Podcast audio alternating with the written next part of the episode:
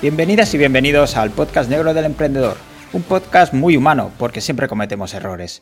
Hoy hablaremos de presente y futuro, de la tecnología de hoy y de mañana, y de si Skynet despertará, dominará el mundo y nos matará a todos. Como veis, nos espera un episodio muy, muy alegre. Buenas, Carlos.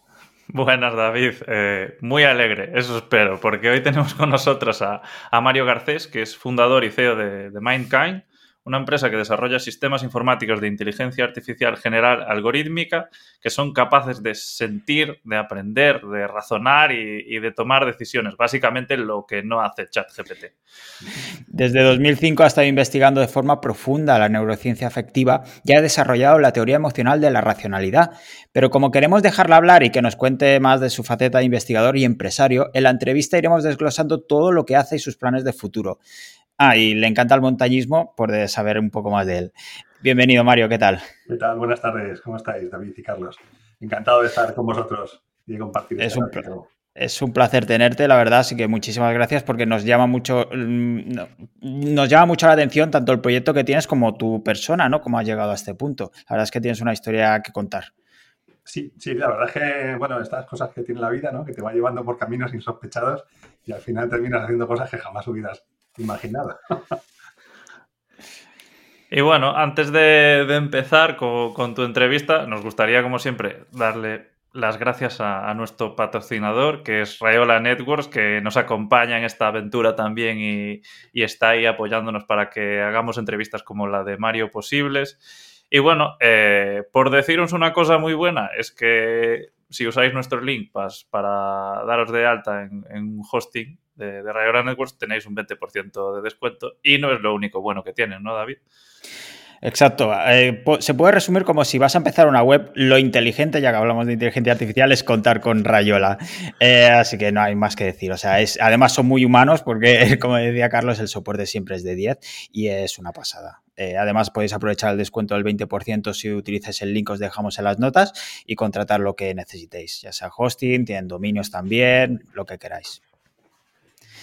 Pues dicho esto, si queréis, vamos a ver un poco el proyecto en sí para ponernos un poco en contexto. Y la primera pregunta es, obligada, ¿qué es The Mankind? Bueno, The Mankind es, un, es digamos, la fórmula que hemos, hemos creído oportuna, que en este caso es una sociedad limitada, para tratar de llevar a mercado todo lo que ha sido, eh, como bien decías al inicio, la investigación en neurociencia que he llevado a cabo durante los últimos 15 años y que eh, ha dado lugar pues, a una base científica sobre la cual estamos eh, ahora desarrollando sistemas de inteligencia artificial general. Entonces, The Mindkind surge en 2020 y básicamente ahora mismo estamos enfocados en traducir lo que es un modelo, un modelo neurocientífico a nivel funcional, no tanto de bajar a nivel de sinapsis y de neuronas, sino mucho más a nivel del funcionamiento global del sistema y convertirlo en tecnología, en tecnología software que permita pues, dar a las máquinas la capacidad, como bien decías, de aprender, razonar, tomar decisiones y, comportarse lo más parecido posible a como hacemos los seres humanos. Parece fácil. Parece. Sí, yo, estoy muy familiarizado con, el término porque me ha tocado, porque he colaborado con, Mario en su proyecto, pero ¿cómo lo explicarías a alguien que no tiene mucha idea de esto, realmente qué es una inteligencia artificial general algorítmica? Porque ya el término en sí es complicado y nada se parece a lo que ahora mismo nos están vendiendo como inteligencia artificial, creo. Sí, a ver, eh, es importante conocer la, diferencia, ¿no? Eh, hay un ejemplo muy bueno que he leído estos días, como voy leyendo muchas cosas, a veces encuentras ejemplos muy buenos. Eh, uno de los, de los posts que había leído, un investigador le preguntaba a ChatGPT sobre el Empire State y entonces ChatGPT le contaba un poco todas las características del Empire State, cuándo fue construido, el arquitecto, etcétera, etcétera. En un momento determinado de la conversación le pregunta que cuándo fue la última que el Empire State fue trasladado a través del desierto del Sáhara, ¿no? entonces el chat GPT le contesta que eso ocurrió en 1975, etcétera. Es un ejemplo muy bueno porque obviamente eso es mentira, nunca ha ocurrido, pero eh, eh, se conoce que a nivel estadístico ChatGPT sí que ha encontrado alguna relación estadística entre el Sáhara y el Empire State. Y entonces, con esa conexión estadística remota que habrá encontrado en su infinita base de datos de, estadística, pues ha creado esa relación en base a la pregunta del, entrevistador.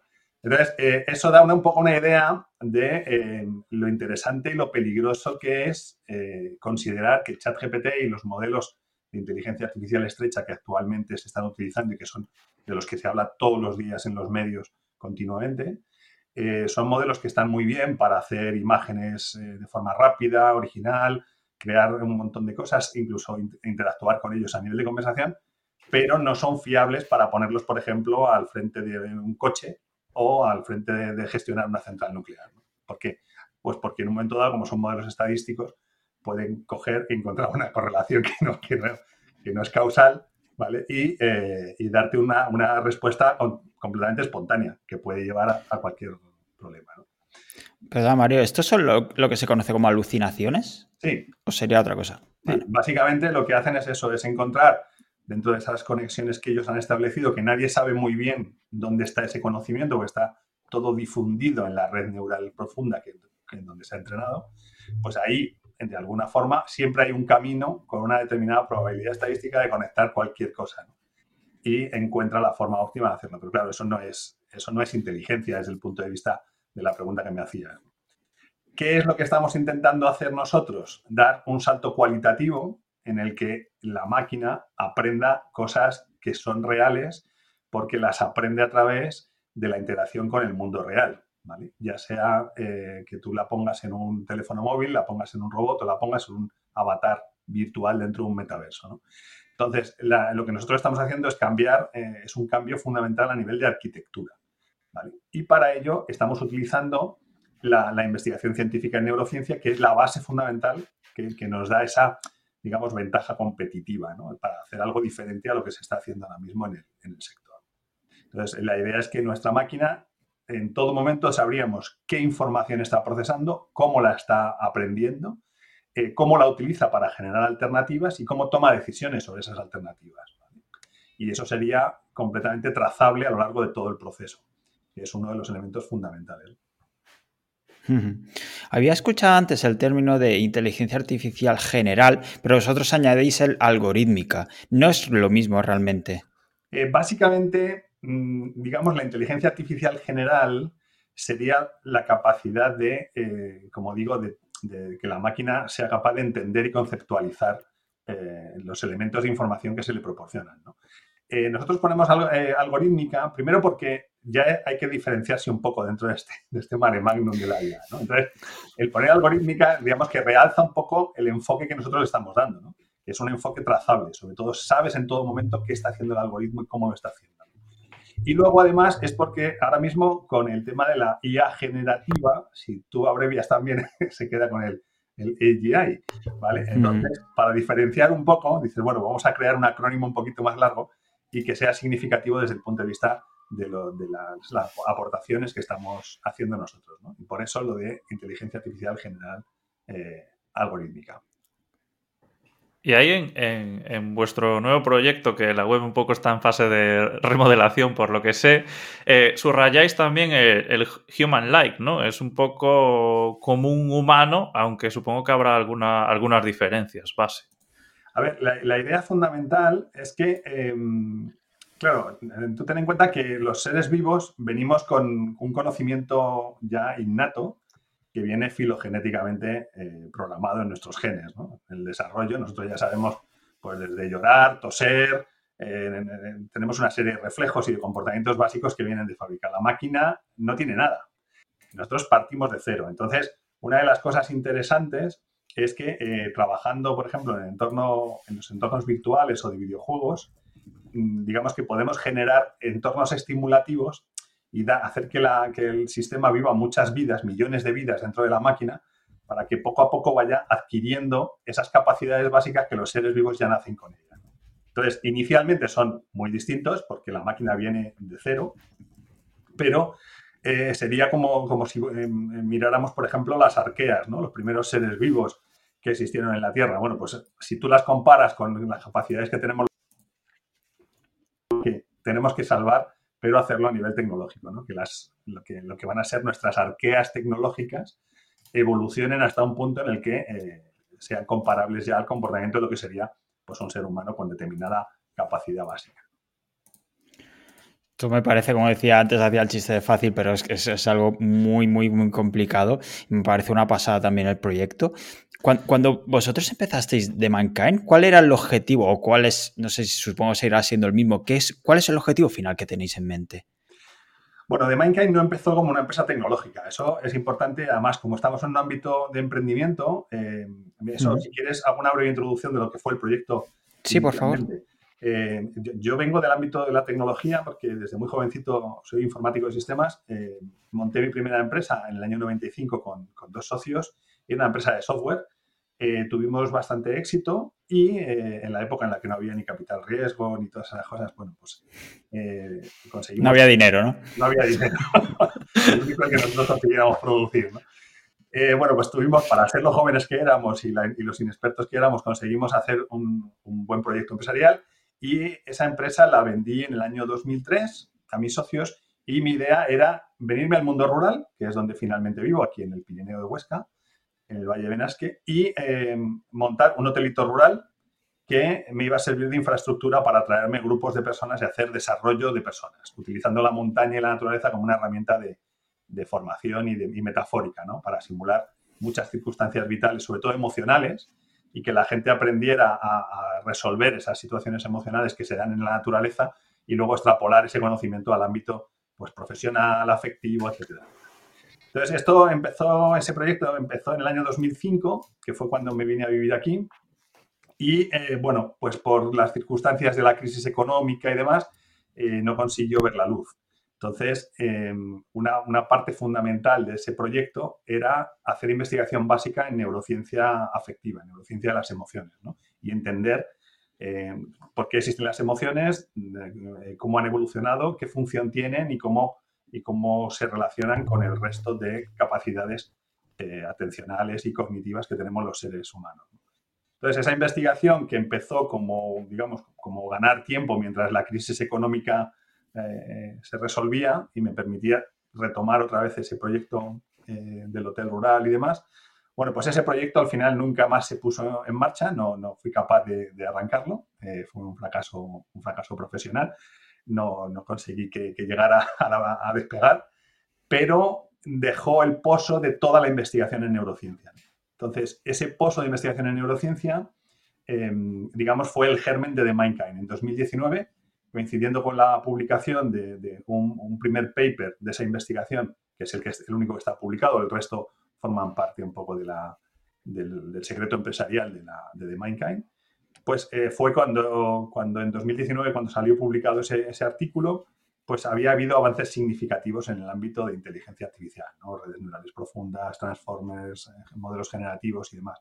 Entonces, bueno, pues a raíz de, un comentario de un amiguete dije, oye, ¿por qué no orientar toda, toda esa investigación en neurociencia para intentar dar ese salto cualitativo en el ámbito de la, de la inteligencia artificial?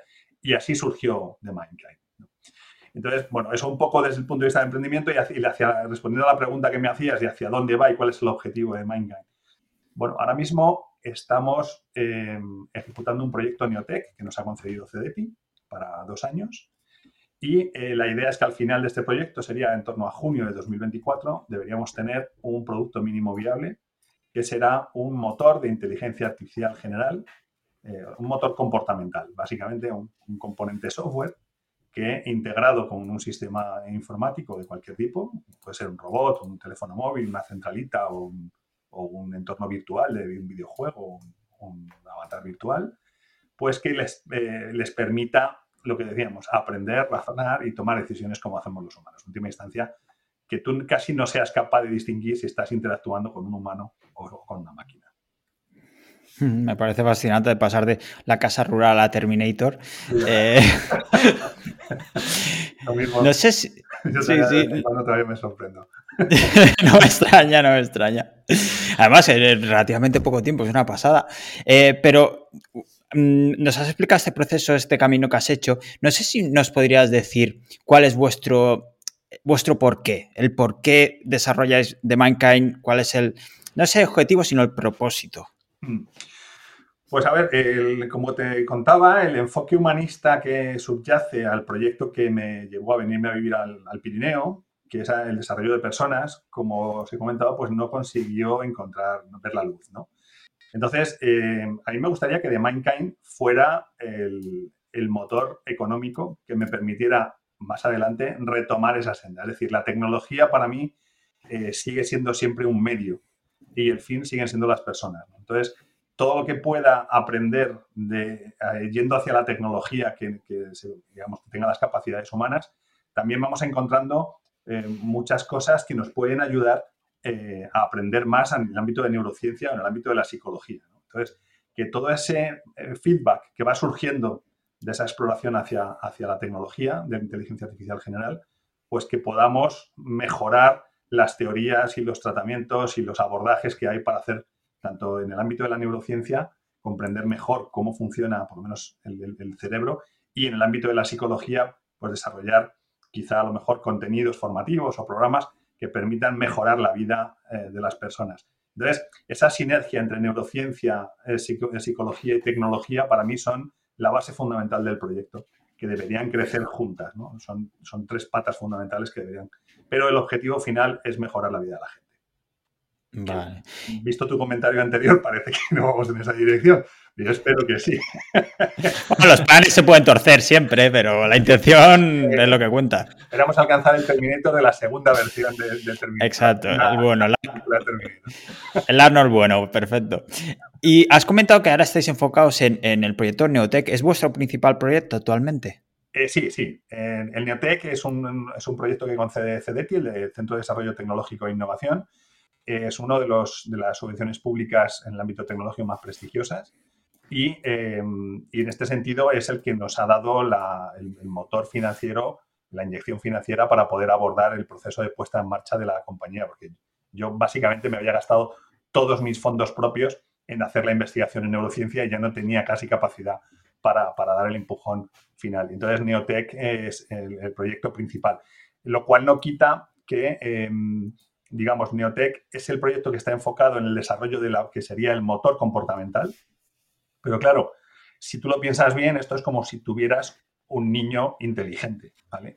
Tú tienes un niño inteligente, pero le pones en una habitación oscura y nunca sabrás que es inteligente, porque le tienes que dar cosas para estimularle y para ver y plantearle problemas y ver cómo lo resuelve, ¿no? Para saber que realmente es inteligente. Entonces, colateralmente con el proyecto Neotech hemos ido iniciando otros proyectos, eh, también con financiación, con financiación pública, fondos eh, regionales y europeos, para desarrollar un entorno estimulativo que nos permita saber si realmente la tecnología que estamos desarrollando es tan inteligente como esperamos que sea.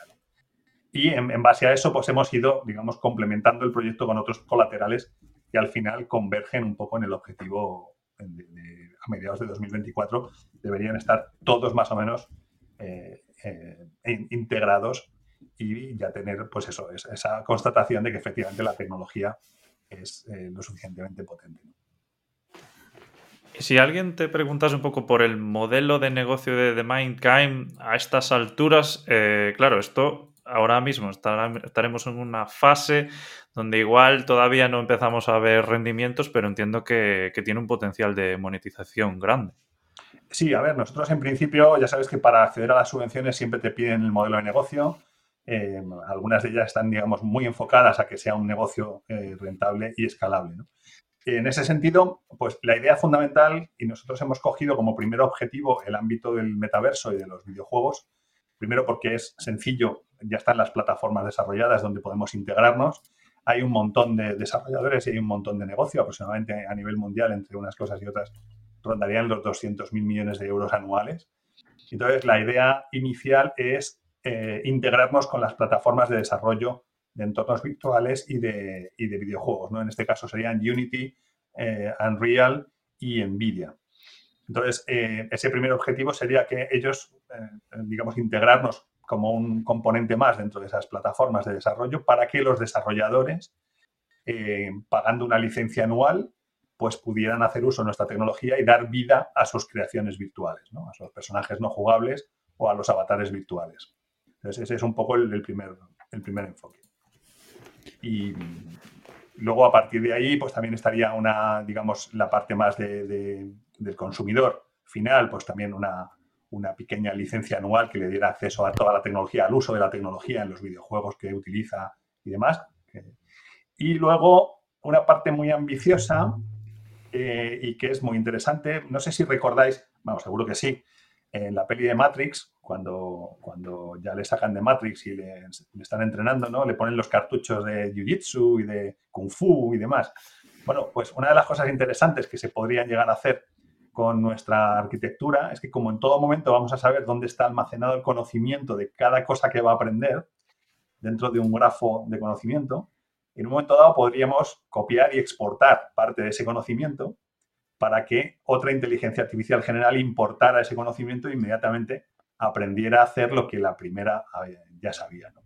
Entonces, eso que se ve en Matrix, que hacen con humanos, pues nosotros en principio lo haríamos con distintos sistemas de inteligencia artificial general, donde pues eh, en, alguna conferencia que doy, por ejemplo, pues dices, bueno, pues eh, imagínate que Ferran Adrià tiene una inteligencia artificial general a la que le ha enseñado a cocinar y a emplatar sus, cocinadas. Y, y, tú tienes, pues, eh, pues yo qué sé, tú le has enseñado a jugar al, al, Mario Kart, ¿vale? Pues que pudieras comprar el módulo eh, exportado de Ferran Adrià y entonces tu propia inteligencia artificial general te pudiera eh, acompañar y enseñar a cocinar cómo hace Ferran Adrià, ¿no? O a jugar al tenis como Rafa Nadal o a, bueno, pues un poco que, todo ese conocimiento que puede adquirir una inteligencia artificial general sea intercambiable en un, en un marketplace, ¿no? Y, respondiendo a tu pregunta, pues eso sería un entorno de marketplace igual que ahora mismo existen otros, pues donde, donde los ingresos vendrían un poco de la, de la digamos, esa, ese fee que se cobra por el, intercambio de, conocimientos. Hmm.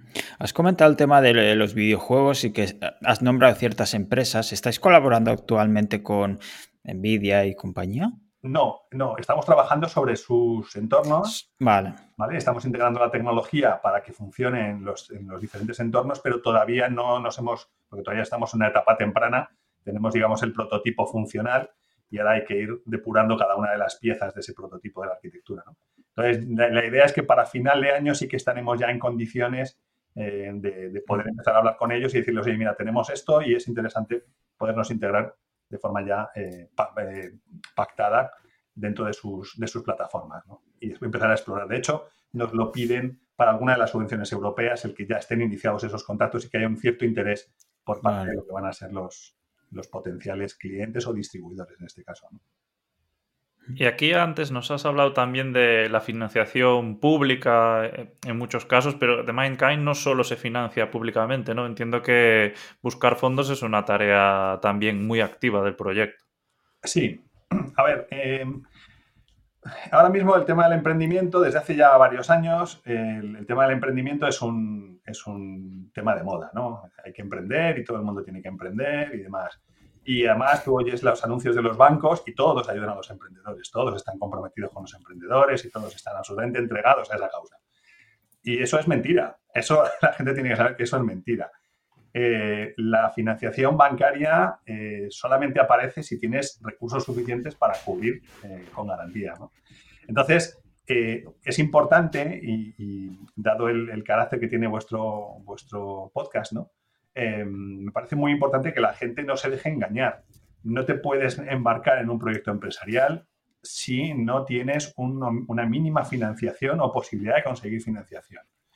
Es verdad que ahora mismo hay mucha financiación pública porque el COVID ha, movido mucha financiación europea que va dirigida a todos los países, sobre todo España ha recibido muchísima inyección de, fondos europeos. Y entonces, eh, si tienes una buena idea, está trabajada la tienes más o menos ya, mm, eh, digamos, en, una fase de idea avanzada, donde ya puedes justificar e incluso es, eh, un poco explorado el mercado, pues es relativamente fácil poder conseguir, sobre todo en algunos sectores, financiación pública. En este momento, eh, imaginamos que luego se extenderá en el tiempo, pero bueno, en este momento es relativamente sencillo siempre que haya una base sólida que lo respalde. Pero incluso así, eh, como bien decías, Carlos, eh, una parte fundamental de mi trabajo es buscar dinero, porque, porque no es fácil, eh, ya digo, la banca, como no tengas activos que respalden, yo una de las cosas que les digo siempre, ¿no? Es, mira, no tengo activos porque he vendido mi casa, he vendido mi empresa y me los he dedicado en hacer investigación. ¿Vale? Entonces, como me lo he gastado en hacer investigación y los activos intangibles los bancos no, no los valoran, pues eh, es complicado, ¿no? Eh, por suerte, por ejemplo, CDT, pues sí que ha valorado esos activos intangibles. Toda esa investigación que se ha plasmado en, artículos eh, de neurociencia, pues lo han considerado como que era una base sólida para conseguir esa financiación pública. Entonces, hay que tener mucho cuidado porque la gente se puede ver eh, impulsada o animada a meterse a emprender pensando que van a encontrar dinero fácil, arriesgarse y, cuando te, y una vez que te has metido, lo más probable es que se te gaste el dinero que hayas conseguido eh, para arrancar y que te encuentres con que tienes serios problemas de financiación. Entonces, no se, que no se crea nada, nada, absolutamente nada de lo que oigan y que lo, que lo vayan, eh, digamos, sondeando antes incluso de, dar un paso adelante. Porque es por lo que mueren la mayor parte de las empresas y un porcentaje muy alto de empresas mueren muy jóvenes. Sí, las demás muchas también mueren por falta de, de cash, básicamente. Así que el dinero, que parece que importa algo. Sí, Como decíamos al principio, estáis en, un entorno que, bueno, de como las últimas semanas, los últimos meses, está cambiando muchísimo. O sea, está explotando literalmente, el, no literalmente, pero el, sector de inteligencia artificial, la tecnología. Estamos viendo, viendo avances de que es una pasada. La semana pasada GPT-4 y la semana que viene GPT, GPT-5, ¿no? Mm. ¿Cómo os enfrentáis a un entorno tan cambiante y que evoluciona tan rápido? Pues eh, hay que hacer una doble, un doble ejercicio. ¿Vale? El primer ejercicio es de ignorarlo todo. Es decir, nosotros tenemos un objetivo, tenemos un conocimiento eh, y tenemos, eh, digamos, un, camino hacia ese objetivo, ¿no? Con nuestro conocimiento. Entonces, tienes que obviar todo el contexto porque si no, te podrías ver completamente desanimado a, seguir adelante, ¿no? Dices, cualquier día sale alguien, prof, y, y saca lo que estamos intentando hacer. Entonces, nosotros tenemos ese objetivo, tenemos el proyecto en marcha, tenemos la financiación de momento para seguir avanzando y eh, ese es el primer ejercicio. El segundo ejercicio me obliga a meterme en ese ecosistema donde pasan cosas todos los días para saber qué está ocurriendo, para ver qué avances hay, para ver qué ideas surgen, porque no nos podemos olvidar que nuestra tecnología, aunque la arquitectura es diferente, pero los elementos eh, que la forman eh, son los mismos elementos que utiliza OpenAI, DeepMind o todo el resto de compañías. Entonces, tenemos que ir viendo qué avances se producen en ese, en ese ámbito, porque pueden surgir piezas tecnológicas que nos ayuden. Por ejemplo, pongo un ejemplo. El otro día leía un, artículo de Facebook, creo que era de Facebook, si no me equivoco, que habían desarrollado un sistema de segmentación que, que, hacía tracking de todos los elementos que había en una imagen de forma, o un vídeo de forma precisa y absolutamente eh, eficaz. ¿no? Bueno, pues eso a nosotros nos resuelve una etapa muy primaria que en este momento no nos preocupa, que es esa parte de segmentación, pero si ya eso está resuelto, para nosotros es mucho más importante porque nuestra arquitectura empieza ya a nivel de concepto. Entonces, eh, pues ese tipo de tecnología hay que estar permanentemente al día de ver qué está surgiendo y cómo podemos incorporar nuevas cosas en nuestro desarrollo. Y esto que, comentas de un poco ignorar a, a todo lo que está pasando para seguir adelante, porque si no te vienes abajo, pero realmente vosotros llegáis a sentir esa amenaza de las grandes corporaciones que están invirtiendo millones y millones en inteligencia artificial o lo veis más como algo bueno para vosotros? A ver, es, algo muy bueno, es algo muy bueno porque están haciendo que haya un ecosistema muy vivo, ¿no? Y que se mueva financiación y que, eh, que estén surgiendo ideas nuevas todos los días y que la gente esté al tanto de, que es un sector que está cobrando protagonismo de forma eh, importante. Por otro lado, eh, lo que a nosotros nos animó a meternos en este embolado con esas grandes gigantes que mencionas es que hoy por hoy, digamos, para poder, eh, os pongo el ejemplo, ¿no? Estamos intentando replicar el cerebro humano, bueno, el cerebro biológico y en última instancia el cerebro humano. Pero es interesante porque hoy por hoy no entendemos todavía ni siquiera el cerebro biológico más sencillo. No conocemos ni su arquitectura, ni conocemos su dinámica. No sabemos cómo procesa realmente la información, ni qué hacen todas las conexiones que tiene un cerebro biológico. Además, nuestra tecnología actual no nos permite capturar toda la información de un cerebro vivo mientras éste la procesa, excepto de cerebros minúsculos, que además son transparentes. Entonces, estamos intentando reproducir un sistema del que no entendemos la arquitectura, no conocemos su dinámica y no podemos capturar la información. Bueno, pues está bien, ¿no? Todavía tenemos una oportunidad de hacer algo diferente. Nosotros, eh, por suerte, por desgracia, eh, yo no me levanto un día y me pongo a hacer investigación en neurociencia, como he dicho, soy informático, ¿no? Y 2005 empecé a hacer investigación en neurociencia, es porque eh, mi investigación en neurociencia se basa en algo que hoy por hoy no se puede conseguir en ningún laboratorio de neurociencia y no se puede obtener pinchando ratas ni, ni preguntándoles a los monos. Básicamente son las experiencias subjetivas. Hoy en día no podemos capturar lo que es una experiencia subjetiva. La única forma de entender qué pasa en la cabeza de un ser humano cuando está expuesto a una experiencia subjetiva, sobre todo si son experiencias emocionalmente intensas, ya sean negativas o positivas, es que el propio, el propio sujeto que está viviendo la experiencia sea capaz de analizar qué ocurre en su cabeza mientras resuelve el problema en el que está inmerso. Bueno, pues ese es un poco el arranque de nuestra investigación. Entonces, como hoy en día no se puede conseguir esa, información en ningún otro sitio, pues nosotros tenemos esa ventaja competitiva, que tenemos eh, una información de primera mano que nos permite entender a nivel funcional qué pasa en tu cabeza cuando estás eh, sometido, como te digo, a esa experiencia subjetiva. Cuando tienes un elenco suficiente de experiencias subjetivas, al final hay un principio activo común a todas ellas. Y eso es lo que hemos condensado en la investigación y lo que es la base de nuestra tecnología. Podríamos decir que este punto que nos acabas de comentar es lo que os diferencia de otras empresas o incluso de otros modelos como OpenAI, Stable Diffusion, por ejemplo, lo que está haciendo Meta. Sí, básicamente eso es lo único que hoy por hoy nos da esa ventaja para seguir intentando sacar algo que ellos no, no pueden, eh, no pueden comprar, ¿no? ese conocimiento no lo pueden adquirir, no lo pueden eh, investigar, ¿vale? Y eso. Hombre, Mark Zuckerberg tiene la billetera larga, ¿eh? Sí, el problema es que no hay tecnología para, conseguir ese conocimiento. Hombre, podría venir y comprarnos. Bueno, ya nos entraríamos. Ahí, lo dejas, no, ahí lo dejas. Ahí lo dejo. Ahí lo dejo. Entonces, realmente por esta parte, ¿cuáles dirías que son un poco los mayores peligros y, riesgos para, para, vuestra empresa o para vuestro proyecto o para vuestra investigación? ¿no? Algo que podría pasar que, que desmontase eso. Bueno, principalmente, sí, principalmente eh, la parte financiera en el, corto plazo sería la parte financiera. Eh, estamos, estamos tratando, porque claro, vamos consiguiendo subvenciones, pero las subvenciones no cubren el 100% de los proyectos que planteamos. Entonces, vamos acumulando las cofinanciaciones y esa acumulación de cofinanciaciones ya nos obliga a buscar eh, una financiación que la cubra. Eh, eh, si no llegara esa financiación, pues de aquí a, 8 o 10 meses pues estaríamos con problemas financieros y, bueno, mi idea es que antes de esa fecha tengamos resuelto el tema. Y luego la parte tecnológica, yo creo que todavía estamos por delante. Creo que tenemos margen, por lo que os decía, ¿no? Hay serias limitaciones para poder encontrar respuestas a problemas fundamentales eh, para llegar a alcanzar el conocimiento de, en la función del cerebro humano. Y entonces, en eso sí que creo que tenemos todavía ese margen más amplio, que nos, yo creo que nos va a dar tiempo a terminar el proyecto técnico y a llegar a mercado, eh, incluso mucho antes de que, cualquier competidor pudiera encontrar. Eh.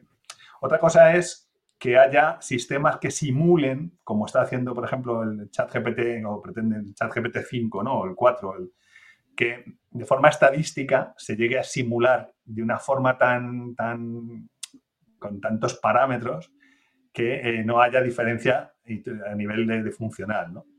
Pero siempre vas a tener los cisnes negros. O sea, cuando tú haces un modelo estadístico, siempre se te quedan fuera infinitos casos, que es lo que le pasa a los modelos estadísticos, ¿no? Entonces, cuando surge uno de esos casos, como decíamos antes, el sistema falla. Bueno, pues eh, esa un poco va a ser la competición cómo de potentes van a ser los modelos estadísticos respecto a modelos algorítmicos como es, puramente algorítmicos como es el que nosotros estamos planteando. ¿Hay alguna otra empresa que vaya por este camino, por el modelo algorítmico también? Porque parece que las grandes van por la parte estadística. Sí, sí, hay, más empresas, eh, no, tengo en el radar, pero sí que he visto eh, otras empresas que van desde el punto de vista de, arquitecturas cognitivas, volviendo un poco a los modelos clásicos de inteligencia artificial, que eran más algorítmicos. Eh, lo que pasa es que cuando descubrimos el tema de las redes neurales y ya las redes neurales profundas, pues se ha vuelto algo tan, tan digamos, tan común que todos se han lanzado a la carrera ahí en Palomita a, esa tecnología. Y al final, pues esa tecnología es lo que es. Y hay un gran debate, si seguís en los medios, por ejemplo, Jan LeCun, el de eh, ahí. Eh, está en Google, me parece.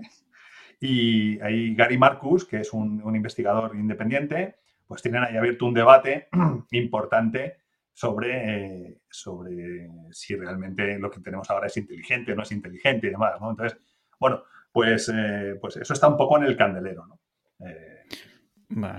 ¿Crees que entonces que hay ciertos límites que este modelo, este tipo de modelo, no, claro, por mucho GPT-27, que no podrá sobrepasar?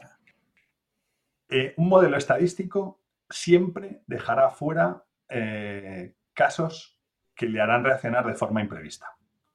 O sea, siempre, me refiero, si tú quieres simular estadísticamente un universo entero, necesitas otro universo entero que haga exactamente lo mismo, donde esté toda la misma casuística, ¿vale? Entonces, em, siempre que tengas un modelo estadístico vas a tener el peligro de... Es posible que un modelo estadístico baje el número de errores eh, por debajo de un umbral en el que ya se considere razonable. ¿no? dices, bueno, vamos a ver, ¿cuántos accidentes de coche producen los humanos al cabo de un año? Pues tantos. Eh, pues si pongo un modelo, estadístico al frente de los coches a conducir, reduzco a la mitad el número de accidentes, bueno, pues ya estás consiguiendo una ventaja. Lo cual no quiere decir que seas capaz de eliminar los accidentes, porque siempre que sea un modelo estadístico van a seguir habiendo accidentes, porque van a pasar cosas que no están previstas en el, que no están entrenadas en el modelo, ¿vale? En, cambio, con los modelos algorítmicos, ese aprendizaje eh, sería más lento, pero extrapolaría conocimiento. Sería capaz de coger y, de, em, resolver esos casos que no se le han entrenado eh, a base de lo que eh, conocemos las personas como el sentido común. entender las, las correlaciones y la causalidad entre los elementos que forman parte de un problema que intenta resolver. Hace unos días tuvimos esa famosa carta, ¿no? de algunos Steve Bosnias, e, Elon, Musk, por ejemplo, Harari, que pedían que pararan la investigación y el desarrollo de la inteligencia artificial actual durante al menos seis meses para que los humanos pudieran ¿no? estar al día, ponerse al día. ¿Qué opinas sobre esta carta? A ver, eh, hay una polémica porque uno de los firmantes es Elon Musk, que 20 días después ha, dicho que, monta, o que había montado su empresa XAI y bueno, Elon, Musk siempre va a ser eh, Elon Musk y yo creo que es un showman que simplemente además eh, hace muchas cosas bien, y, pero es un showman, ¿no? Necesita llamar la atención y continuamente tiene que... Pero eso no quita que los que eh, tenemos un poco de entendimiento en, este tipo de, tecnología y de lo que es capaz de hacer y que sabemos los fundamentos que subyacen dentro de esta tecnología, no entendamos que el problema no está en la tecnología. El problema está en lo débiles que son nuestras estructuras sociales ante la información que se pueda volcar desde esta tecnología. Entonces, esa, esa, sensibilidad de las estructuras sociales, eh, de hecho, es un tema candente desde hace muchos años. ¿no? Se ha visto eh, periódicamente que, distintos países y fuerzas gubernamentales utilizando tecnología han intentado intoxicar la opinión pública metiendo información falsa. ¿no? Eh, pasó con el conflicto de Cataluña, ha pasado también en Europa, está pasando con Ucrania. Entonces, si ya sin esos sistemas se estaba intentando intoxicar las opiniones públicas y dividir eh, a, la, opinión pública en, temas muy diversos desde hace ya décadas, siempre, históricamente siempre se ha intentado, pero, pero ya últimamente sí que se veía de forma muy explícita, pues si a esas eh, fuerzas malintencionadas les proporcionas herramientas en las que ya no sea posible distinguir qué es real de qué no es real, cómo son los modelos generativos, pues estás generando un problema. Y el problema es que nosotros, las sociedades, no tienen tiempo de adaptarse eh, rápidamente a los avances tecnológicos.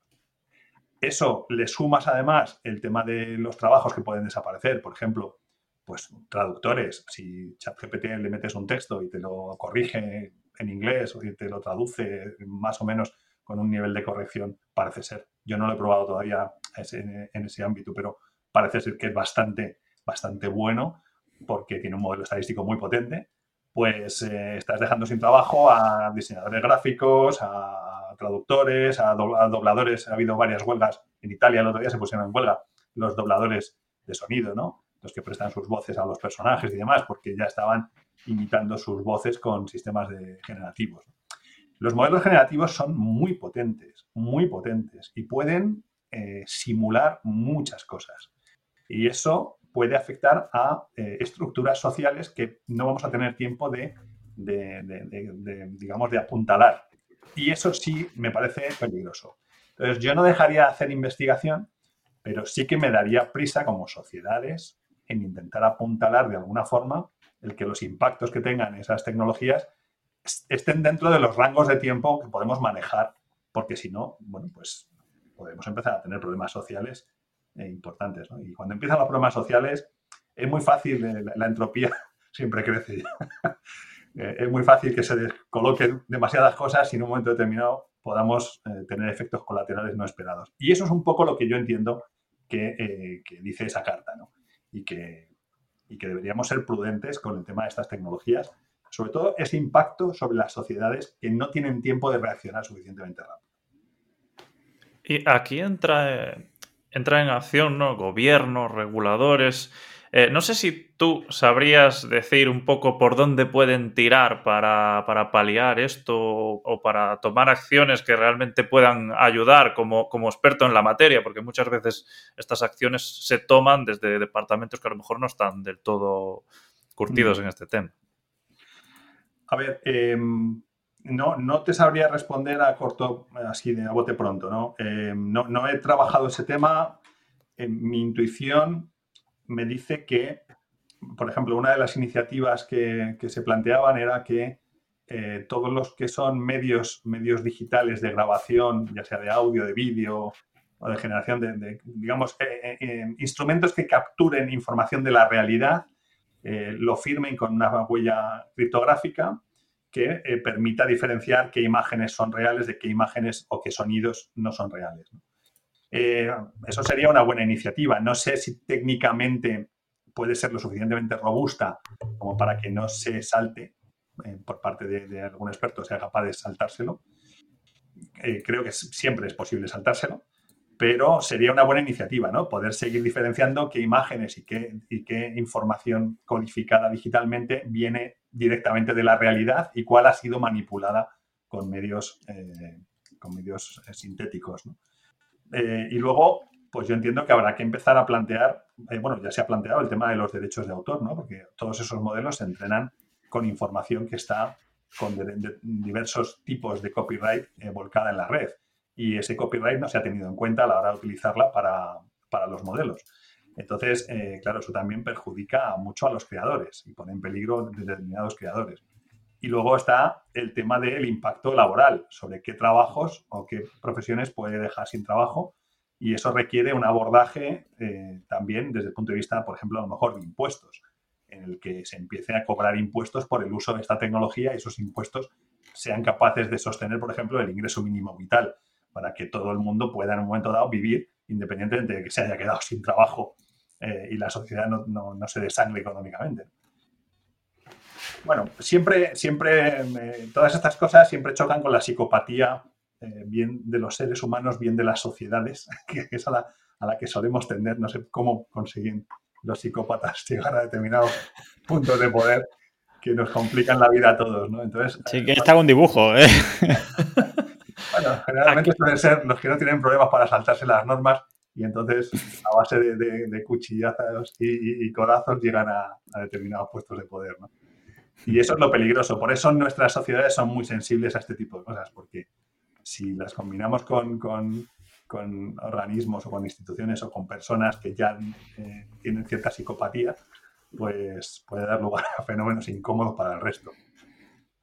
Aquí me, surge una pregunta. Eh, estos modelos al final se nutren de, información, pero vuestro modelo es diferente. ¿Realmente no usa esta información o también se está nutriendo de, información con derechos de autor? Porque me ha surgido un poco ahí la duda. Pues eh, es como si, a ver, por ejemplo, si tú vas eh, circulando con el coche y ves un anuncio, eh, tú eres capaz de aprender algo que te está contando el anuncio, ¿vale? Se supone que el anuncio está ahí para contártelo. Entonces, nuestra tecnología va a aprender como aprendería un ser humano. Es decir, va a estar expuesta a información estimulativa y con eso va a conceptualizar, crear relaciones conceptuales y, causales y a, partir de esas relaciones eh, generar alternativas y tomar decisiones. Entonces, se nutrirá de toda la información que ella vaya viendo conforme interactúe con su entorno. Eh, no te sabría decir nada más. En todo momento sí que vamos a saber qué información está ahí codificada. Entonces, mm, bueno, quizá en su momento sí se podrían hacer liquidaciones de, derechos de autor, ¿no? Un poco como hacen, pues, por ejemplo, la, gente que, cuelga sus trabajos en, YouTube a cambio de recibir ingresos por publicidad eh, de la gente que lo reproduce, ¿no? Sí, es interesante. Esa, parte todavía no, no, he llegado, todavía la vemos lejos, pero habrá ocasiones en las que sí, que haya información eh, con copyright que forme parte del aprendizaje del modelo. No, no tanto desde el punto de vista masivo y estadístico como se hace ahora, pero sí como que el, modelo se vea expuesto a esa información y a ver hasta qué punto. Es una pregunta interesante, ¿no? Ya te digo, no me la había planteado todavía. Y ya por acabar con el tema de la inteligencia artificial, mm, ya nos has dejado claro que tu objetivo es Terminator, ¿no? Pero no sé si nos puedes decir, nosotros como generación, ¿qué esperas ver dentro del campo de la inteligencia artificial? Hombre, yo espero, llegar a ese punto. Ten en cuenta que las finanzas en este momento no dan para mucho más. Es decir, eh, yo creo que sí vamos a ser capaces de desarrollar eh, eh, es importante hacer un matiz. ¿no? Eh, también hace poco estuve en La Rioja, en la Universidad de La Rioja, dando una conferencia sobre conciencia artificial. las máquinas que nosotros estamos planteando y lo que hay ahora mismo, por supuesto, no tienen nada que ver con la conciencia que pueden tener los seres vivos. ¿vale? Eso sí que es muy importante dejarlo claro. Nosotros lo que estamos intentando generar es una pseudo-conciencia. Sería como si tú pudieras ver en una, en una televisión lo que está pensando eh, eh, una persona. Em, pero la persona, en este caso la máquina, no va a ser consciente de sus propios pensamientos. Lo que va a hacer es procesar información de una determinada forma y, eh, construir una, cosmovisión, una, interpretación del mundo. Y en base a eso tomar decisiones. Entonces, em, la máquina no va a llegar a ser consciente, pero la tecnología sí que va a hacer que tenga su propia personalidad y que marque objetivos en función de sus propias motivaciones. El otro día bromeaba con mis compañeros del colegio, que tenemos un grupo de WhatsApp, en base al artículo que, publicaron en, el español, pues me preguntaban sobre el tema, ¿no? Y demás, y yo les decía, digo, mira, la única diferencia es que eh, la tecnología va a acabar con nosotros, pero con la nuestra vas a saber por qué. me dejas mucho más tranquilo, gracias. Y uno de mis compañeros dice, me deja mucho más tranquilo. Pero sí, sí, yo creo que sí, tecnológicamente yo, yo espero que, seamos capaces de desarrollar esa tecnología. Qué pasada, la verdad. Pues ya hemos visto, hemos hablado del proyecto, eh, tanto objetivo, negocio, el entorno, inteligencia artificial. Nos gustaría hablar de la parte humana, si te parece, que de Mario Garcés. Eh, empezando por, ¿cuál es tu papel dentro de The Mankind? Bueno, pues yo soy un poco el director de orquesta. Eh, soy el que tiene la experiencia empresarial, como yo os comentaba, pues hace ya 30, casi 30 años que monté mi primera empresa. Em, he tenido éxitos y fracasos, he aprendido mucho eh, de una pequeña mediana empresa, eh, de, todas sus facetas, porque me ha tocado hacerlo todo, desde la parte contable, fiscal, de marketing o las ventas.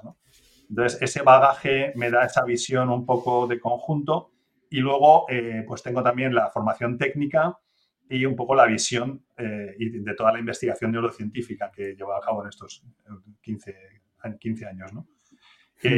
bueno, ya 15, no, ya son casi 18 años, estamos en el 23.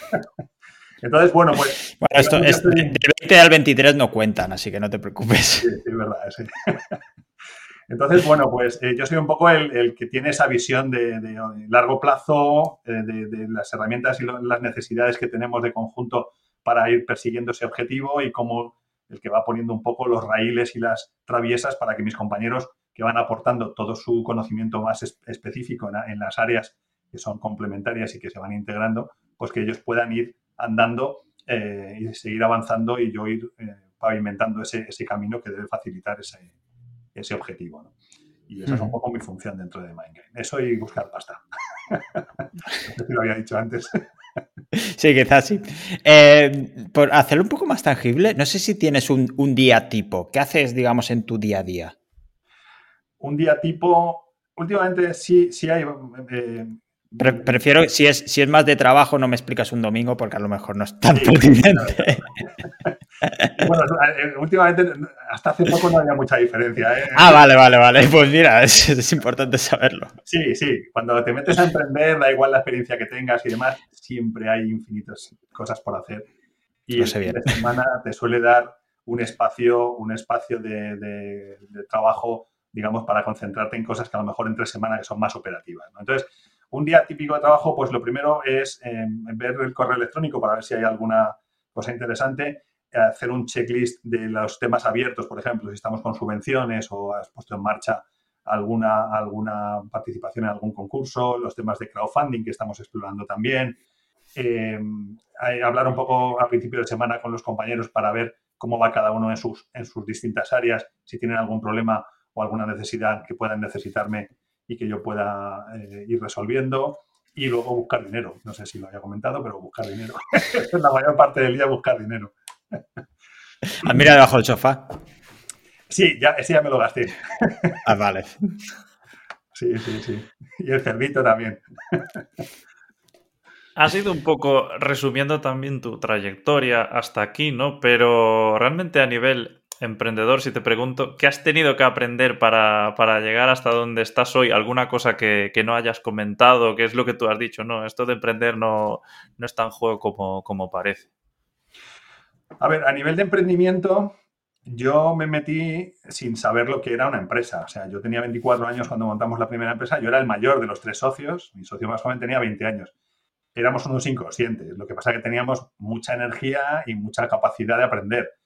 Entonces, em, digamos que, yo por la, durante el día dirigía o gestionaba una empresa eh, que se dedicaba al desarrollo de software y por la noche estudiaba qué era una empresa y cómo se dirigía una empresa, ¿no? qué elementos tenía que tener en cuenta. Entonces, pues eh, mira, para que sirva un poco, eh, yo, yo aprendí contabilidad solo.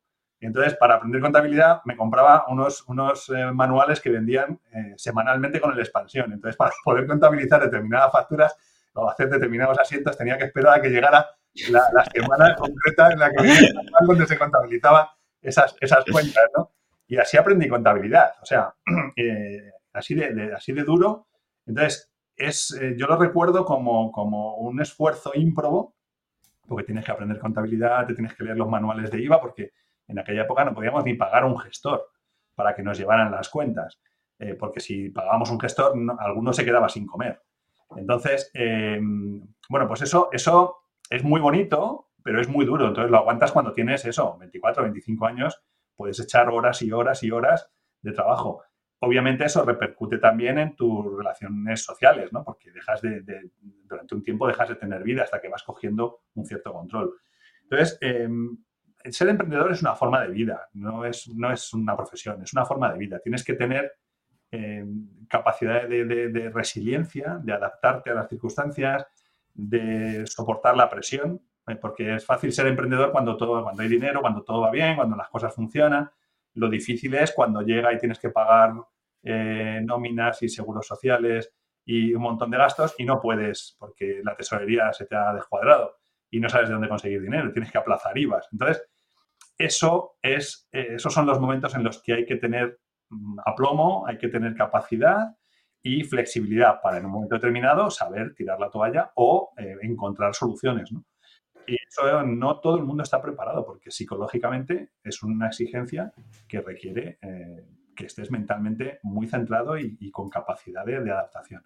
Entonces, eso es una de las cosas que yo definiría para un y, ¿Has tenido siempre claro que querías emprender, que querías ser empresario o es algo que te vino así? Em, bueno, yo siempre he pensado que, soy bastante autónomo, siempre he sido bastante autónomo, ¿no? Entonces, eh, empecé a trabajar para, otros, estuve dos años trabajando para otras empresas, para pequeña empresa. No me gustó cómo se hacían las cosas, eh, pero aprendí mucho, sobre todo de cómo no se deben hacer las cosas, ¿no? Cómo no debes engañar a los clientes, cómo no debes engañar a los proveedores, cómo no debes engañar a tus compañeros, etcétera, etcétera. Y eh, en un momento determinado, pues, em, digamos, nos sentimos en la, necesidad de, eso, de poder tomar nosotros nuestras propias decisiones y no tener que estar pendientes de gente pues que en principio no era honesta y eran bastante más incompetentes para hacer lo que nosotros sabíamos hacer, ¿no? Y entonces nos montamos por nuestra cuenta. Entonces, sí, a partir de ese momento siempre he tenido claro que yo prefiero eh, tomar mis propias decisiones. Va, un poco con mi personalidad. Me encuentro bien en esa vanguardia, abriendo y desbrozando eh, caminos nuevos eh, en, la, vanguardia de, lo que es crear un proyecto. pero no, es un camino fácil, como nos lo has dejado caer varias veces, y además has tenido varios baches, ¿no? Varias caídas durante tu trayectoria como emprendedor. Sí, sí, sí. Eh, como os contaba, el segundo proyecto pues no vio la luz. gracias a Dios, una parte importante de ese proyecto, que eso ahora a toro pasado, en su momento no, sabía que iba a encontrar una aplicación diferente para lo que había estado investigando. Eh, pero sí, a toro pasado sí es interesante eh, quizá tener un plan B y que los esfuerzos que estés haciendo en una dirección en un momento dado puedan encontrar, o si es posible, darles una reorientación y tenerla ahí como en el retrovisor por si en un momento dado hiciera falta. Eh, pues eso sí es importante, porque te permite que parte del esfuerzo que estás dedicando a un proyecto pues en un momento dado pueda encontrar otra aplicación diferente y te salve, eh, te dé una salida de emergencia. Y ese segundo proyecto, pues sí, efectivamente fracasé y también hay que saber fracasar. Es decir, bueno, pues en un momento determinado no eres capaz de conseguir hacer algo que pensabas que sí y, no sale el proyecto. No sé si hay alguna lección que hayas aprendido de esto, algo que te haya quedado muy marcado, ¿no? Eso que dirías, pues se lo dirá a todo el mundo, o ese error que no volverás a cometer. Bueno, eh, yo, creo que el error es no aprender de los errores. O sea, ese es el verdadero error. Porque los errores se, cometen y se siguen cometiendo y los seguiré cometiendo, porque somos humanos. y, como tales tenemos nuestros recursos limitados. Y esos recursos limitados hacen que en un momento dado no puedas procesar toda la información. La, experiencia te va dando ese toque mágico de, de saber trabajar con menos información y menos esfuerzo para conseguir el mismo resultado, pero siempre cometes errores. Entonces, lo importante es aprender de los errores. esa, mm, que cualquier error que se cometa sirva como lección. No sé si hay algo que consideres más duro de ser emprendedor. Eh, sobre todo el, estar solo en vanguardia, ¿vale? Eh, esa sensación de, eh, digamos, siempre hay alguien que va un poco en cabeza por ejemplo, eso, sí que considero que fue un error, por ejemplo, en mi primer proyecto empresarial. El cargarme yo con la mochila, mis, dos socios eran técnicos puros y ellos se dedicaban a la parte puramente técnica. Y entonces yo me hice cargo de toda la parte de gestión de la compañía, eh, ventas, marketing, finanzas, contabilidad, todo. Y el no compartir con ellos cuando había problemas económicos y comerme yo solo todo aquello, pues eso es un error es un error. La gente con la que trabajas, eh, por, claro, tú dices, bueno, vamos a intentar, ellos están haciendo un trabajo intelectual que necesitan concentración, ¿para qué les voy a contar que tenemos problemas económicos? ¿no? Yo intento resolverlos y solo cuando ya no haya solución, pues ya lo comparto con ellos. Pero hasta ese momento, pues te los comías tú solo. Entonces, eso de ir solo en vanguardia, sobre todo una pequeña empresa donde las funciones están como muy distribuidas, pues es muy duro, es muy duro psicológicamente. Entonces, no hay que hacerlo, hay que compartir con los equipos Em, el día a día de las cosas para que la gente sepa qué es lo que está ocurriendo, lo que estás haciendo para intentar resolverlo y que, igual que hay problemas técnicos y tú tienes que saber para poder vender que hay un problema técnico que no está resuelto y no poder no engañar a un cliente, pues eh, tus compañeros tienen que saber que hay problemas de financiación y que, hay que a lo mejor eh, un plazo limitado para conseguir determinados ingresos. Entonces, eh, compartir información es importante. Y otra cosa es el tema de respetar mucho, sobre todo en la parte más de socios, respetar mucho las áreas de cada uno, porque em, generalmente suelen surgir problemas cuando hay injerencias entre áreas. Em, entonces, el, tema de si, es una sociedad con, con varios socios y están eh, en el día a día del negocio, ocupando, como era nuestro caso, distintas áreas, pues que eh, aunque la información debe fluir entre todas esas áreas para tener conciencia todos de cómo va el conjunto, pero eh, que cada uno tenga responsabilidad sobre su propia área y que, eh, y que eso se respete, ¿no? Porque eso, digamos, te permite llevar a cabo esas funciones de una forma mucho más eficaz y eficiente, que si tienes que estar consensuando, discutiendo o debatiendo, que haya cierta autonomía entre las distintas, independencia entre las distintas áreas, aunque haya comunicación y, y sinergia, pero pero con cierta independencia. Eso también es importante en una pequeña empresa, ¿no? Repartir bien esas tareas. Ha resultado muy, muy esclarecedor, según esclarecedoras algunas de tus respuestas. Me ha llamado una, mucho la atención es el tema de la comunicación. Eh, entiendo que socios tuyos puedas tener, comunicarles en todo momento el tema de la financiación, por ejemplo, pero ¿crees que todo el mundo dentro de una empresa debe conocer el estado financiero o un estado tan... No sé si les estamos dando una carga que algunas algunas personas, algunos compañeros no quieren tener. En, una pequeña empresa, eh, los socios deben estar informados. Eh, no debe eh, nadie dentro de, lo que es la gestión de la sociedad debe quedar al margen de esos problemas. Esa, ha sido mi experiencia personal, porque luego hay ciertas cosas que no se valoran. Y eso eh, es todavía más duro. Si ya el camino era duro haciéndolo en solitario, luego cuando encima no se valora, porque como no se ha conocido la realidad de eso, pues es todavía más duro, ¿no? Se, duplica esa dureza.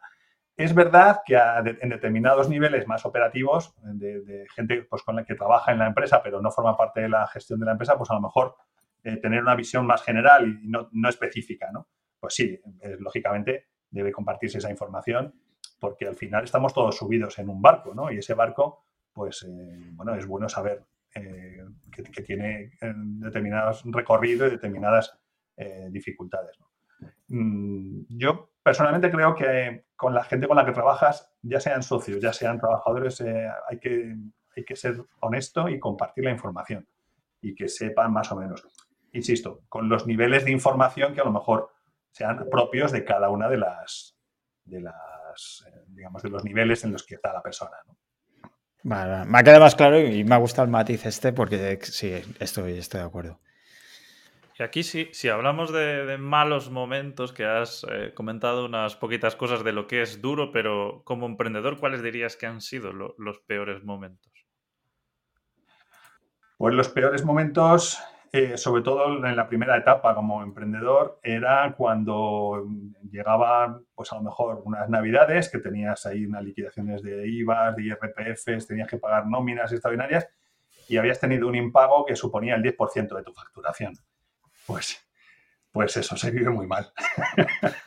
se vive muy mal porque eh, esa, esa, responsabilidad que te da el asumir tu función y el que sabes que hay un montón de personas, un montón, en este caso éramos un equipo a lo mejor de cinco personas, más las familias que vivían de, nuestros ingresos, pues esa responsabilidad yo siempre, para mí ha sido muy importante, ¿no? Y el tema de, cuando estás, es como si vas, estás despegando en una pista de despegue y de pronto te fallan los dos motores. Pues dependiendo de la altura a la que estés, tienes un problema. ¿Vale? Entonces, esas sensaciones yo las recuerdo como muy duras, muy duras. Esas son las sensaciones que digo, que, porque yo psicológicamente estaba muy centrado y muy estable y me permitían abordarlas con, con, con frialdad y con, y con, dinamismo y flexibilidad, ¿no? Pero eso sí lo recuerdo como cosas muy duras. Esas hubo varias, ¿eh? Hubo varias. También es verdad, y ahí os voy a meter ese puntito más allá de lo, de lo humano, ¿no? Es curioso, y esto no podría dejar de compartirlo porque son experiencias. Es verdad que cuando se han producido esas situaciones, eh, a veces han ocurrido cosas que no sabes cómo han podido ocurrir, estadísticamente no son posibles, pero no han dejado de ocurrir. Entonces, es, bonito ver que a veces la vida te sorprende y que pasan cosas que en un momento determinado no eran esperables, pero que, ocurren y que te resuelven una situación que, no estaba previsto que, encontraras una solución. Eh, entonces, me parece también bonito el, poner ese punto de visión de, de la, magia que a veces subyace en, los proyectos. Hmm. Y luego, a, nivel de, familia, que también nos gusta mucho saber si la familia también nos apoya a emprender, si nos apoya en los proyectos. En tu caso, ¿qué dirías? Bueno, mi caso es un caso excepcional. Eh, gran parte de las experiencias que he utilizado para hacer investigación en neurociencia me las ha proporcionado mi exmujer. Y, y no sería ella era el ratón del laboratorio. Eh, no, yo, era el ratón, ella, era la que pinchaba los electrodos. Ah, vale, vale, vale. Ella era la que ponía los cables, genial. Sí, sí, sí, sí. Pero bueno, esas, son esas experiencias, esas experiencias interesantes, vitales, intensas, ¿no? que te han proporcionado, las que luego me han dado ese conocimiento que hemos convertido en ciencia y ahora en tecnología. ¿no? Entonces, yo en mi caso no es. Eh, a ver, podría hablar de la generalidad. Normalmente yo recuerdo eso que la gente me decía cuando montamos la empresa no, tú eres muy joven, tienes que, eh, trabajar para otros, coger experiencia, ahorrar y cuando tengas 50 años y un buen dinero ahorrado y tal, entonces te metes a emprender. Y yo decía, no, hombre, ahora tengo 24 años, no tengo nada que perder. ahora es cuando tengo que, correr riesgos, ¿no? Y entonces, bueno, pues, pues esa, esa visión que, siempre hay alrededor que te intenta disuadir, España en ese sentido es un país que, en general disuade bastante de, correr aventuras en ese sentido, ya menos, es verdad que estamos hablando de hace 30 años, que la cosa era distinta. Eh, pues eso sí que lo notas como una, bueno, igual un poco como decíamos antes, ¿no? Del tema de lo que se está haciendo en el ecosistema de inteligencia artificial. Tienes que abstraerte, tienes que enfocarte en lo que es tu objetivo, tienes que ver tus capacidades y, tus, y tu estado emocional y, mental para abordar la tarea que te estás proponiendo y con eso, em, digamos, utilizar la información como información para evaluar y para generar alternativas, pero no como eh, algo... Eh, como algo obligatorio. La gente te da información, tú tienes que cogerla, procesarla, tener en cuenta lo que es valioso y obviar lo que no te, lo que no te aporta. Lo difícil es encontrar ese umbral, que es valioso y que, no te aporta, para saber qué desechar y cuándo. Sí, eso creo, creo que es la, clave de, todo. Y ya un poco para, ir cerrando, eh, como emprendedor, tenemos una pregunta que, os hacemos a, a, todos los que venís al podcast y es, ¿Qué le dirías a alguien que, empiece a emprender una cosa que sí haga y una cosa que, no haga? Pues una cosa que sí haga, eh, el otro día me, preguntaban algo parecido en, una charla que dimos con Cedeti, em, sobre todo prepararse lo antes posible. Es decir, si, si ya tienen el radar la idea de emprender, cuanto más preparado llegue a nivel de enfocar la financiación, enfocar el producto y, lo, que, lo, que, vaya a plantear como modelo de negocio. Es decir, eso no se puede no se debe hacer mientras lo ejecutas. Se puede hacer, pero digamos, es más arriesgado y, y es más cansado. Requiere mucho más esfuerzo. Entonces es mejor plantear las cosas a un año vista. Es decir, si te puedes tomar un año o plantearte un año para decir voy a ir preparando el proyecto, eh, eso ayuda mucho cuando llega el momento de ejecutar. ¿vale? En general, los latinos solemos dedicar un 20% a la planificación y un 80% a la ejecución y, de ese 80% un 70% es improvisación. Yo recomiendo dedicar a lo mejor un 40% a la planificación y un 60% a la ejecución. O sea, tomarse el tiempo de preparar bien la idea, el modelo de negocio y escribirlo sin prisas, porque es la forma en la que tú vas escuchando lo que escribes, lo lees y lo relees durante 20 veces y vas encontrando tus propias incongruencias. Entonces, esa sería mi mejor recomendación. ¿Y qué no hacer? Pues no meterse eh, a emprender mm, como, como, la única salida.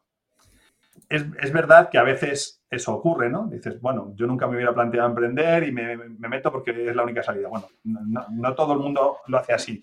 Pero yo creo que es una, es una tarea, o sea, es una profesión suficientemente dura y suficientemente exigente como para no meterse de forma inconsciente ni forzada. Es como si, como si te casaras porque alguien te ha dicho que te tienes que casar, ¿no? Pues es un poco lo mismo. Esto es un, al final te vas a casar con tus socios, te vas a casar con el banco, con los o con los, eh, las fuentes de financiación pública vas a tener que justificar, te vas a casar con tus empleados, te vas a casar vas a establecer compromisos muy, muy fuertes y duraderos con un montón de, personas y de elementos del contexto. Entonces, eso no se puede hacer simplemente porque sea la única alternativa, o no debería ser la única alternativa. Entonces, eso es lo que yo intentaría no hacer. Bueno, pues eh, la verdad es que creo que ha sido una pasada toda, toda la información que, que has ido aportando y sí que nos gustaría también que digas si la gente te quiere encontrar o quiere aportar algo o quiere saber más de ti o del proyecto, ¿dónde lo pueden hacer? Por aportar algo, quizá dinero, ¿no? dinero, por ejemplo, siempre va bien. por ejemplo, vamos, estamos explorando la posibilidad de abrir un crowdfunding, entonces, bueno, esa, esa opción eh, en un momento dado, os lo, si, si, lo sacamos adelante, os lo comunicaré por si queréis difundirlo en el podcast y, alguien tuviera interés en invertir en el proyecto. Pues, sí, por eh, supuesto. Es una opción. Y eh, yo principalmente la red social que utilizo y que me parece súper útil y que la utilizo a diario y con la que me nutro de información es LinkedIn. en LinkedIn mi perfil es Mario Garcés R. me, pueden, me pueden encontrar en LinkedIn. Y, y, luego, pues la página web que, como dice Carlos, y él bien sabe, estamos dándole un impulso, y, en breve pues tendremos página web nueva. De momento tenemos una página web informativa que, transmite bien un poco lo que, lo que queremos hacer, pero no es la más, la más estética ni la más moderna. Y bueno, pues en la página web tenéis el, correo de contacto, teléfono y, demás. O sea, estaremos atentos también a la página web porque si Carlos tiene que estar por ahí, eh, podremos evaluar su trabajo también, ¿no?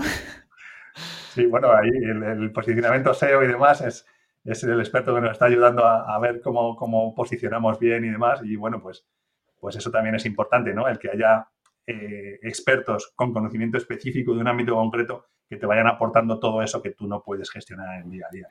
Exacto. De momento, como no podemos sacar el conocimiento específico de la mente de Carlos y ponérnoslo en la nuestra, ¿no? Pues tendremos que utilizarla él. Pues Carlos, te voy a dar un consejo. ¿Sabes lo que va muy bien para, para el SEO? Tener un buen hosting. Así que ya puedes empezar, empezar contando con Rayola, porque es, es, el mejor hosting. Lo puedes poner, si quieres, tiene data centers en España, porque te interesa si eso es una empresa de aquí de España. Tienes soporte, tienes backups, tienes absolutamente de todo. Así que ya sabes, Carlos, eh, hosting en, Rayola. Sí, sí, yo cuando llega un proyecto, bueno, si, si necesita de servidor, porque hoy en día hay cada vez más no code y estas cosillas, pues siempre intento que, que vayan a un buen servidor. Pero bueno, recordar a la gente toda que si nos quieren seguir a nosotros, pueden hacerlo en podcastnegrodelemprendedor.com y también nos pueden contactar en la web, que tenemos ahí un formulario de, contacto de gente que quiere venir, o si alguien no llega hasta junto a Mario y quiere meter dinero ahí, pues eh, en el proyecto, que creo que, está muy guay y, y en ese sentido nos ha dado pues, muchas lecciones y, muchas cosillas para reflexionar, incluso para profundizar ¿no? en lo que está de moda entre el machine learning y la inteligencia artificial, que, nada tiene que ver. Y luego también que la gente pues, que nos puede seguir en YouTube, en Spotify y en todas estas plataformas. Y nada, eh, para ir terminando, pues eso, la verdad es que muchísimas gracias Mario por, por todo lo que has aportado, por responder con total transparencia y, sinceridad, que eso también se nota por aportar un poco tu visión, tanto la buena como la menos buena, como la más, como la más realista. Hmm. Pues muchísimas gracias a vosotros también por el interés y ha sido un placer compartir este ratito con vosotros y, y nada, pues eso es, que espero que a vuestros oyentes también les guste un poco todo lo que hemos, todo lo que hemos explorado. Mucho, mucho. Estoy seguro que sí. Pues nada, nos vemos en el próximo episodio. Hasta luego. Un saludo, hasta luego.